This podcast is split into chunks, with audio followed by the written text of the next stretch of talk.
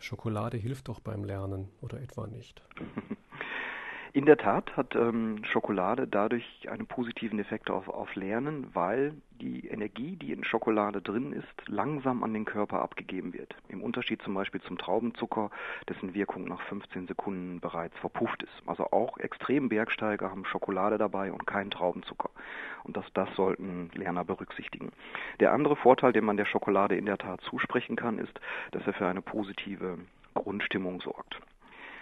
Nachteil an Schokolade ist, dass er eben auch leicht süchtig machen kann, dass er viele Kalorien enthält und dass eh die heranwachsende Generation dazu tendiert, übergewichtig zu sein. Das heißt, wer beim Lernen Schokolade isst, muss erstens ans Zähneputzen denken, zweitens daran denken, sich viel zu bewegen was im Übrigen auch wieder förderlich fürs Lernen ist, weil es auch zu einer Verbesserung durch Blutung des Gehirns sorgt.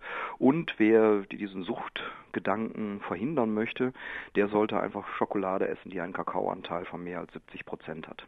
Das hat aufs Gehirn genau die gleiche Wirkung wie die meisten anderen Schokoladen, die meist so 30 bis 35 Prozent nur haben und dadurch aber einen höheren Zuckeranteil in der Schokolade ähm, beinhalten. Also wer Schokolade unbedingt gerne essen möchte, am besten mit einem Kakaoanteil von mehr als 70 Prozent. Und in der Tat muss man der Schokolade zugutehalten, dass sie aufs Lernen einen förderlichen Effekt hat.